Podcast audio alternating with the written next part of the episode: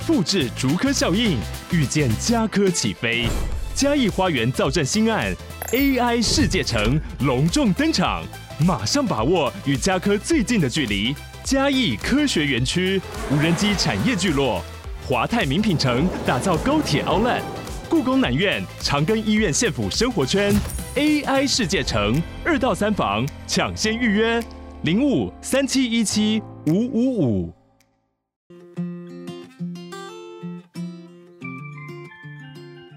嗨，你正在收听他耍的健康管理，照顾你的身心灵。跟各位听众说一下，我最近参加 First Story 的广告插播活动，就是他会根据这个 Podcast 的性质去安插一些他们安排的广告，所以我完全不知道那些广告是什么，也完全不知道有什么商品被安插在我的 Podcast 当中，所以跟各位听众讲一下，如果你觉得不喜欢、不需要的话，你可以根据自己的喜好去做快转之类的。然后那些商品也没有经过我的任何的推荐或是认证，它就是单纯单单纯广告商穿插在这些 podcast 的集数当中，其实我做 Podcast 也好久了，这样算一算，天啊，已经快要三年了，真的是一眨眼的时间。一开始真的是因为兴趣啊，然后呃疫情，然后关在家里，所以多了很多时间开始做 Podcast，想不到可以坚持这么久。但很大部分的原因也是因为有各位，就各位的呃支持，真的是我很大的动力。因为我一开始也没有想说 Podcast 要来做来盈利的工具，然后就很喜欢这些知识跟大家分享。我也非常喜欢听众呢，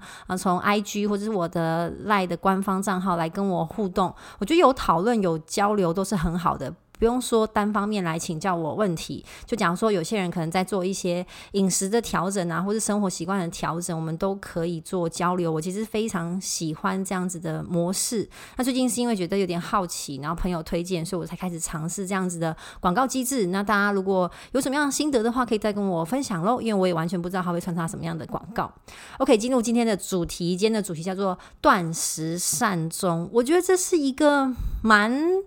该说沉重吗？也是蛮特别、蛮新颖的一个呃概念。会想要跟大家聊这个，就是因为我有一个非常非常好的朋友，他在他的 Facebook 分享前阵子他的呃奶奶阿嬷，好，就是采用了这样的方式，最后离开这个世界。然后那时候是我第一次听到看到这个词，所以我就简单问了他，然后自己 Google 做了很多的功课，所以想要跟大家分享分享这个概念。那先说明呢，我个人并没有支持或是反对的立场，只是也想要让大家认识这件事情，因为我觉得我算。但是蛮后知后觉的啦，maybe 已经有听众知道呃这样子的概念，那我们也可以讨论，你觉得这个想法是什么？好，那这个善断食善终，你也可以把它称为自主停止饮食，它的定义就是呢，嗯，这个病人他因为持续而且无法接受了这个痛苦的感觉，然后他自愿而且故意的采取停止进食以及水分的行动，然后达到加速死亡的这个目的。由于呢不需要病人自行呃服用一些致命的药物，或是医疗人员也不用采取一些加工的手段，因此啊、这个自主停止饮食在没有医疗协助的情况之下是可以做到的，但呃，也是跟安乐死的议题有点像，它是有。伦理的议题，或是我不知道自由的议题这样子，那我查到真的蛮多资料，正反两方讲的非常的 极端。但我们先来看一些医学的文献。我这个断食善终呢，其实早就普遍在啊欧美啊日本各国的临床实务当中，在美国的奥勒冈州安宁护理师当中，有四十一 percent 是有过相关的经验，而且这个是二零零一年统计的，很久以前。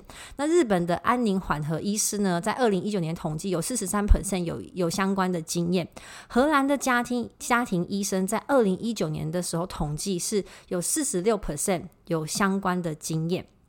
那在荷兰这个例子当中呢，呃，这样这样子离开世界的 case 大概占他们荷兰死亡率的零点四到二点一 percent 左右，这个是二零一四年的数字，所以也是有点久之前。那在二零零七年一篇论文就指出呢，其实呃大众对于自主停止饮食的这个看法是很分歧的，有人就是视为自杀，我一开始看到的时候也这么想，那有人就把它视为说哦，我就是放弃治疗，那也有人认为哦，这是一个自然。死亡。那在二零一零年有另外一篇论文呢，它就是针对五百三十五位瑞士护理之家好的护理长问卷调查。那多数的嗯，多数的来说都会被视为自然死亡，就是六十四点二 percent。那二十五点七会被视为被动的安乐死，就是这群护理长对于断食善终的看法啦。那有四点四 percent 的人认为，嗯，这个是他呃离开这个世界的自主权。那三点六 percent 依然觉得这个是医疗行为在帮助他自杀，好，就 kind of 安乐死，但是又有点不太一样。那可见西方的医疗人员逐渐的接受，逐渐接受这个自主停止饮食是自然死亡，因为这个调查有六十四点二 percent 就把它视为自然死亡。所以，虽然有少部分觉得哦，这里还是有点像安乐死，或是医疗人员在协助他离开这个世界，但是已经超过一半的人觉得，嗯，这可以算是一种自然死亡，就像是大自然当中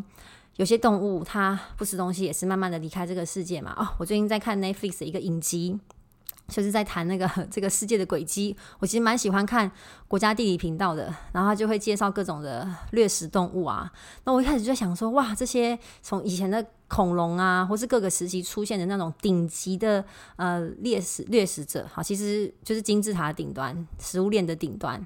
那现在应该算是人类嘛，所以这些以前大自然当中的这些大型顶级的食物链顶端，他们。的天敌是什么呢？其实就是老化，就是他们最后必须要离开这个世界。那一般来说，除了生病之外，就是他们吃不到东西，然后慢慢的死掉。其实我们现在选择这个方式，好有好像也有一点点像，一点点。随着我们的医学进步以及高龄化的社会逐渐出现，其实选择这样方式的族群也出现了。变化，在二零零三年的时候，美国奥勒冈州，它是最早美国最早合法化可以安乐死的州，算是协助死亡。那他研究呢，嗯，癌症病人通常选择这种方式最多的是癌症病人六十 percent。然后呢，其次二十三 percent 是神经系统的疾病，十六 percent 是心血管疾病。那二零一五年荷兰研究会这样做选择的，反而是非癌症的生理疾病。好，其次是癌症二十七 percent，然后是一些嗯身心疾病患者，但是不是相当严重的。那还有早期的失智症，因为所谓早期失智症，就是我很早就发生了失智症，可能五十岁、六十岁，所以他会觉得嗯人生失去希望。所以会选择这样方式的人，其实就是知道我的身体没有办法再继续好转，那我无法接受我的现况，所以选择这样的方式去让自己离开世界。而且除了我刚刚说的一个动机之外呢，他还有研究不同的动机哦，也就就继续这个二零零三年美国奥勒冈州的研究，他。发现呢，嗯，绝大部分的人是因为他觉得他已经准备好要面对死亡，以及他的身体症状各种情况让他很难受，可能是疼痛或是很喘。好，那他也害怕症状继续的恶化，或是认为哦，再活着也没有意义，或是害怕他的生活品质继续更差，或是现在已经很差了，或是他希望可以控制自己的死亡，这样的情况就是越来越多，所以不再是呃，跟安乐死的议题有点不一样。安乐死的议题就是他已经没有恢复的可能性。然后可能啊、呃，很快就会离开这个世界。但是其实断食善终是任何人都可以做这个选择，他不用被医疗人员判断说哦，你可以做断食善终，然后你才能做，你自己就可以做这件事情。但是安乐死是你必须要经过多位专业的医疗人员评估之后，你才可以被协助离开这个世界，所以是有蛮大不一样的。那在刚刚美国一连串的研究，从二零零三年到现在呢，他们接受度是越来越广。然后在二零二二年三月十五。五号，美国出版了一本手册，叫做《自主停止饮食手册》，缩写是 VSED Handbook。那这本书呢，就是给一般民众的参考。就是如果你要去执行这件事情的话，可能的风险你要考虑的一些点，然后要怎么样执行。那当然，当然跟家人的沟通是非常非常重要的。那虽然他不需要经过医疗人员的同意，但如果你需要的话，你是可以跟医疗人员讨论，好，怎么样做可以让他感觉更舒服。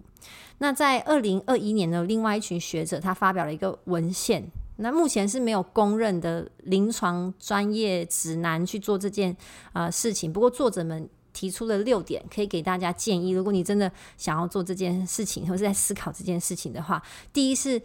务必呢，就是家属跟本人要深度的讨论，尤其是如果这个患者是有失智症等认知功能缺损的，就是要先早一点讨论他想要怎么离开，好，以免就是后面留下一些缺憾。那第二呢，是需要完全排除被强迫的可能性，以及呢可以治疗的一些身心疾病，像是忧郁症或是厌食症，因为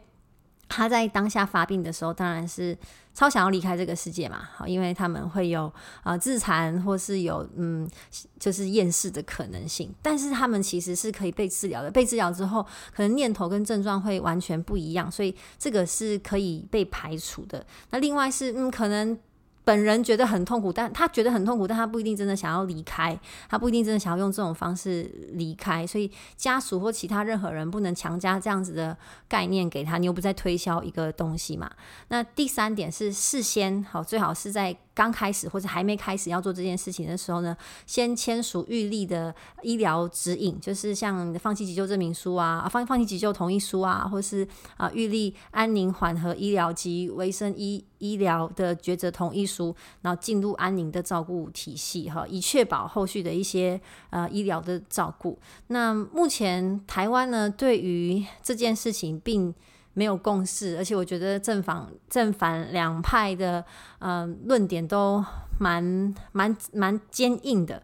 就希望他们之后可以有更多中间的对话，然后让嗯对这件事情可能有需要或是有意愿的人可以听听更中立的一些想法啦。第四点哈，不建议小于六十岁而且非重症的患者。好，因为呃，他其实小于六十岁，又不是很重症，他的器官功能还算完整的时候呢，因为你慢慢的断水，那。口渴的感觉是非常强烈的，可是你其实器官还算健康，所以你的肾脏可以保留蛮多水分，所以会延长这个痛苦的过程。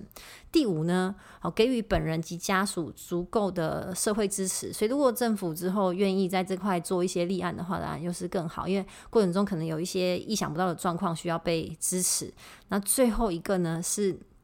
因为慢慢。慢慢没有吃东西，他在最后几天其实会产生一些幻觉，我们叫做瞻望。那要先讨论说，哦，如果发生这样的事情的话，要用什么样的应对方式来减少痛苦感，然后家属要怎么样去面对。其实这个啊、呃，自主停止饮食跟嗯，到底跟啊、自杀好，或者是安乐死，或者是我们协助他死亡的差别是什么？这个议题呢，很困扰。我在一开始听到的时候，也是跟我的朋友讨论说，对啊，这样的差别到底是什么？我不吃东西，我我拒绝饮食，然后让我自己离开这个世界，这样算是呃算是自杀吗？好，有些人觉得这不算，有些人觉得嗯好像有一点点算，其实好像是有点踩线。好，不过目前美国的学者普遍认为，拒绝饮食是病人自己的权利。那美国的宪法以及判例保障个人经过知情同意之后，你有拒绝治疗的呃权利。所以，如果饮食也是一种治疗方式之一，那当然你就可以去拒绝啊、饮食。澳洲跟加拿大的判例也是呃依循此脉络。那在荷兰，自杀不是犯罪。好，荷兰的法律认为拒绝饮食并不等同于自杀。好，因为自杀是一个主动而且 maybe 很暴力或是伴随着孤寂跟冲动的一个行为。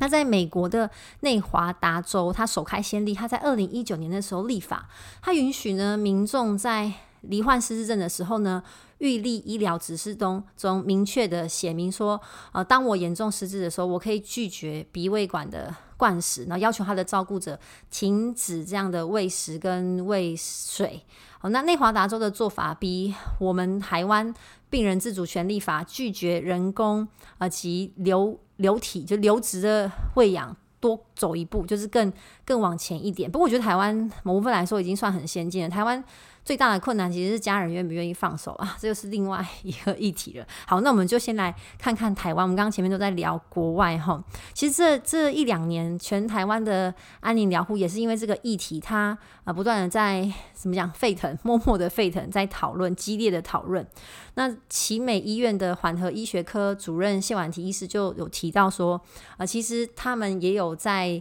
啊承担着膳食断中这个风潮的涟漪，有一些。些医生一听到家属提到断食，他就明确拒绝说：“呃，我们不做。”那有一些医师是愿意啊沟通，愿意讨论。其实仔细的跟家属对话啊，就这个医师表示，仔细跟家属对话，其实很多医生要的，很多家属要的，并不是立刻就开始，然后断掉，然后就赶快赶快这样，而是他们比较希望可以移除鼻胃管啊，或是减少一些呃，其实让病人好像感到很不舒服的呃治疗方式，但其实对他的病情没有太大的帮助。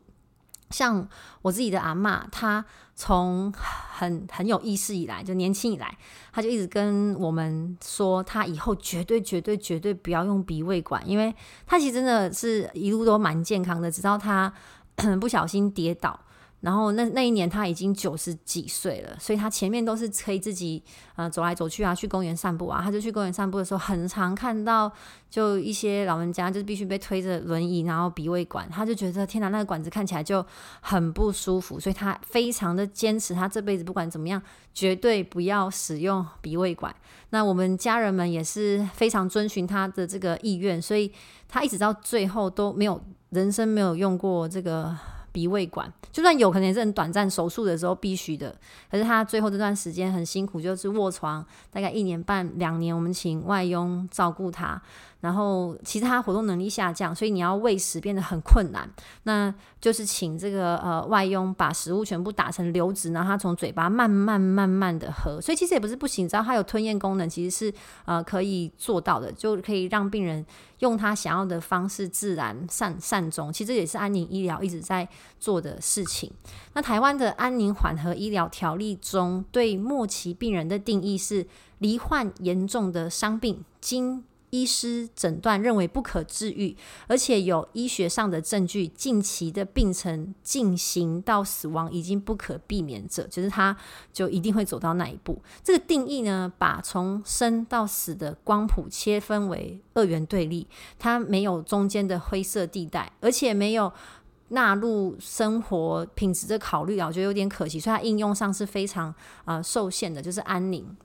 事实上呢，我们的健保在二零二二年的三月有扩大安宁疗护的收案对象，从过去的癌症末期，然后到嗯末期的运动神经元病患，像是渐冻人，或是呃非八个。非癌症末期的疾病，然后末期衰老的老人啊，或是末期的骨髓增生不良的症候群的患者等等的，就他的照顾范围是有扩大的。因为安宁疗护本来就不该限于呃末期病人，而是是有这个需要的人，他就应该得到相对应的呃照护。那这个法规当中呢，必须要两位相关专科的医师，当然这个病人的主治医师非常的重要。那诊断病人为末期。而病人自主权利法也需要病人的主治医师，再加上另一外相一位相关专科的医师去诊断，说他是否啊符合五种临床的症状，那我们就停止治疗，然后再衔接到安宁缓和照顾。其实我觉得很多台湾人也会觉得，听到安宁照顾就好像放弃人生，就接受这件事情是真的蛮困难的。但对于我觉得对于家人对于病患来说，怎么样舒服其实很重要。当然，如果可以积极治疗，我们就积极的治疗。有时候这些治疗都很像是赌博，很像是赌一把。尤其是癌症，尤其是病患，你觉得他还年轻，还很有未来的时候。所以，我觉得要讨论到这个议题，真的蛮蛮不容易的。那最好的方式就是病人家属跟医师都能够嗯、好好的去沟通，好好的去讨论。其实有一种状况就是呢，假如说。病人觉得他已经想要休息了，他他想要安宁，可是嗯，主治医师他们经过这些条例的判断之后，觉得诶，他还不是安宁的患者，可是他可能也真的没有方式再继续治疗，没有明确的医疗证据，他明确更好的药，那可能就是要换医院或换医生，再给其他医师重新的呃评估一次。那病人自主研究中心的执行长杨玉兴认为，病人自主权利法的适用对象应该在扩大，而不是现行的五种临床条件，因为还有太多的生命需要被这个病这个法呢给支持，不只是说让他慢慢的走向死亡，而是有配套的措施，让这个过程是舒服的，而且有尊严。我觉得这真的非常的重要。那当然，我们身为社会的一份子，可能你还没有面对过这样的情况，但我们依然还是要去问：为什么生病的人会需要做出这个选择？什么样的方式可以帮助一个病患有尊严的活下去？那面对这种身心都很折磨的时候，这么受苦的时候，我们该怎么样做会更好？台湾民众目前平均卧床卧床时间是七到八年，然后往生，这样的医疗段到底算是成功还是失败？因为健保很便宜，我们看医生也很方便。那大部分的人都想要 focus 在说哦，我们研究一些新的药啊，新的治疗方式。可是安宁好，跟我们如何离开这个世界，反而很多人是很避讳去谈的。安宁疗护的核心价值是尊重生命，以及就是这个生命的历程，它不会加速，但是也不延缓死亡，而是让它舒服跟有尊严的慢慢的离开。所以。我个人最后的结论就是，不管是善始断终也好，断时善终也好，或是安乐死也好，或是安宁疗护也好，评估病人的最佳利益是最重要的。要考虑到这个病人的他的价值观，好，他他目前的状况，他的人格特质，他想要什么样的呃结果跟生活品质，病人是主角。那如果他生病末期都已经已经丧失这个意识了，当然就是在啊、清醒的时候，就是要能够讨论这件事情，然后再加加上呃家属的一些决策跟决定，家属的看法，但是病人绝对绝对是主角的，把握每一天，好好的活着，我觉得将来才会有真正圆满的善终。除了对生命末期做好一些沟通跟准备之外，啊，就如同达赖喇嘛所说的。带着对死亡的觉知过生活，才不枉此生。你身边有人做断食善终吗？你对于这个主题的想法是什么？可以来 IG 跟我互动哦。我们下一集见，拜拜。